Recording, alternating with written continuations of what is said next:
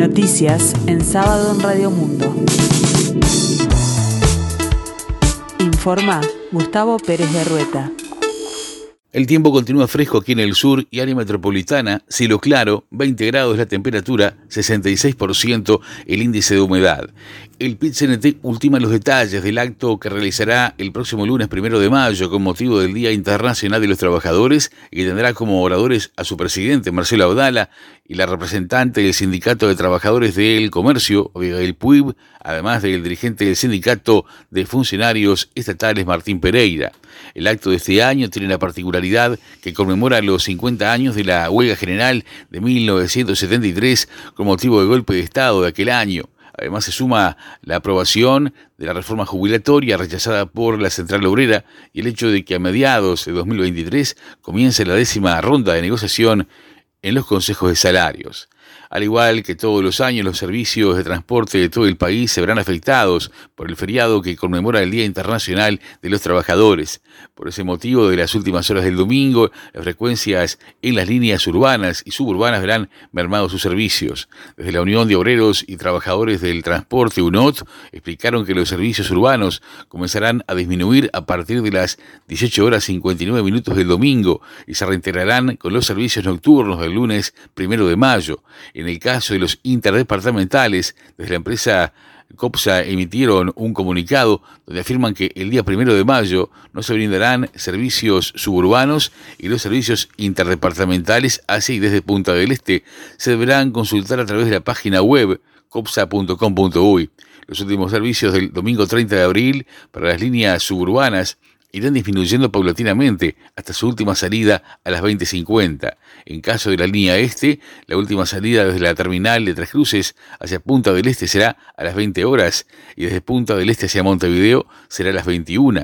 En el caso de los taxis, la tarea de los trabajadores se detendrá a las 0 horas del lunes 1 de mayo y se retomará el servicio a las 0 horas del día martes 2. Este domingo 30 de abril es feriado no laborable, pago para algunos trabajadores, aquellos que trabajan en el campo, porque es el Día del Trabajador Rural. Al día siguiente, el primero de mayo, se conmemora el Día Internacional de los Trabajadores. Según datos del Banco de Previsión Social, en 2020 hubo 143.854 puestos registrados en este sector de los trabajadores. Cifras de este año del banco mostraron que en marzo de este año eran 139.356 los trabajadores que se desempeñaban en puestos de producción agropecuaria, forestación y pesca, aunque hay que tener en cuenta que el agro tiene otros rubros. En junio caerá el convenio salarial vigente para el sector agropecuario y los trabajadores deberán negociar uno nuevamente en el Ministerio de Trabajo y Seguridad Social. En las últimas semanas, el ex intendente de Montevideo y ex candidato presidencial por el Frente Amplio, Daniel Martínez, transmitió en charlas con allegados que no descarta integrar algún espacio sectorial para trabajar por la candidatura de Yamandú Orsi. De acuerdo a distintas fuentes, el también ex dirigente sindical está orejeando las cartas para definir cuál es el mejor lugar para aportar al proyecto Frente Amplista. Su convicción es que el Frente Amplio no tiene ganada la elección nacional de 2024 y por eso todos los dirigentes deberán aportar desde su lugar. Martínez también ha planteado que si bien considera que Orsi es el mejor candidato para disputar la presidencia, su intención es mantenerse alejado de las tensiones y conflictos que suelen generarse en todo el proceso de cara a las elecciones internas.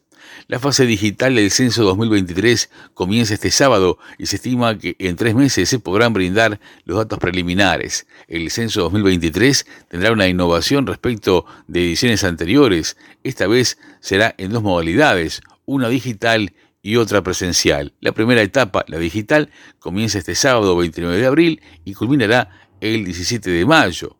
Luego comenzará la etapa presencial en la que los censistas recorrerán todo el territorio nacional y también concurrirán a los hogares que se autocensaron.